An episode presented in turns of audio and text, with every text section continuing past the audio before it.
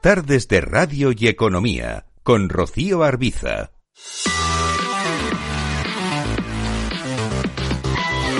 Vistazo a cómo están las cosas en el mercado de renta fija con José María Lecube, responsable de renta fija de, de Dunas Capital. Hola José María, muy buenas tardes.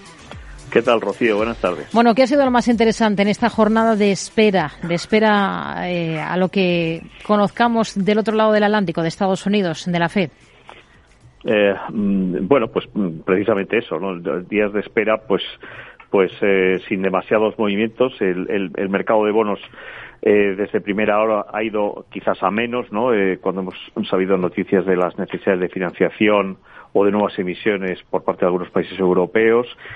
Eh, cierta caída de los precios de los bonos de gobierno, pero en general mucha estabilidad, estabilidad en el crédito, eh, con, un, con un bono alemán entre, en la zona de 1,90, 1,95, un tinote en la zona del, del 3,5 llevamos muchas semanas ya en, rangos muy estrechitos y, con pocos cambios en ese sentido. Hmm. Em, no sé qué, cabría esperar de reacción de los eh, activos, en, sobre todo el mercado de deuda en Estados Unidos. En función de esa decisión de tipos, parece ser que lo que se lo que descuenta a todo el mundo y sería por tanto una sorpresa es que, que no sucediese que fuesen 50 puntos básicos. Pero la clave va a estar un poco en escuchar el mensaje de Powell y ahí sí que se podrían generar movimientos entiendo, ¿no?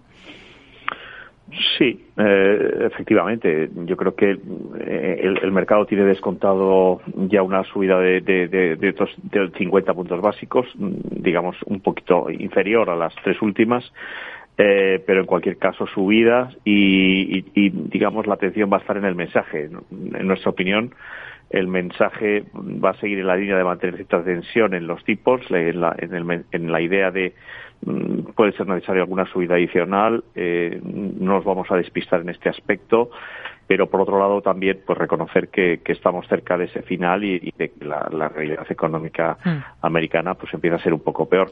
Todo lo que sea salirse de ese discurso pues probablemente genere movimientos, pero digamos hay fuerzas eh, en, los dos sentidos no eh, este bono americano a 10 años que se el tres y medio ya está alejado de ese 4.25 al que llegó eh, todavía puede tener algo de valor pues no lo parece, o, salvo que, el discurso sea muy, muy dovish, muy negativo, que no lo va a ser, hmm. pues tampoco, tampoco creemos que se vaya a mover mucho de esta zona. De hecho, nosotros estamos aligerando un poco lo que de, los bonos que habíamos comprado pues encima del, del 380 Hablaba antes de, países que han dado a conocer sus necesidades de financiación. Uno de ellos ha sido Alemania. Va a emitir el año que viene deuda por valor de 539.000 millones frente a los más de 448.700 de este año. Aclara además que va a emitir bonos verdes por valor de entre 15.000 y 17.000 millones y bonos indexados a la inflación por valor de entre 6.000 y 8.000. ¿Qué le parecen los datos? Así es.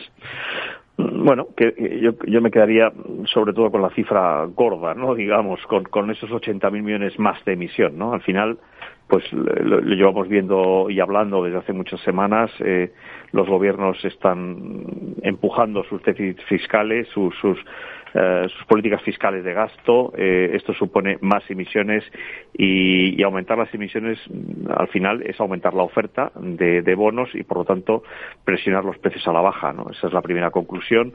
La, la, segunda reflexión es que si Alemania hace esto, pues a los demás les va a pasar lo mismo o más, ¿no? En ese sentido, o sea que, que al final lo que lo que te, te, deja es, eh, digamos, o debes estar preparado eh, para bien o para mal, para tener rentabilidades un poco más altas el año que viene hmm. y, mayor abundancia de bonos en general, sobre todo en un año donde los bancos centrales no van a estar en, su apoyo con, tanta claridad como lo han estado en los últimos dos, dos o tres años. ¿no?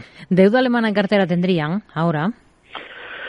Mm, pues deuda alemana no, no tendríamos eh, y no tendríamos, mm, no la hemos tenido en, los últimos años. Eh, bueno, iba a decir trimestres, pero probablemente haya sido también incluso años, ¿no? Eh, de hecho, yo creo que ha sido una de las de los motivos por, por, los que los fondos no han entrado en rentabilidades negativas este año, ¿no? el haber tenido bonos de gobierno alemanes o bonos de gobierno en general durante este año en duraciones eh, medias eh, o, largas, e incluso cortas, diría yo, pues es lo que ha llevado a esas pérdidas tan importantes en los fondos de renta fija en la mayoría de, los fondos, ¿no?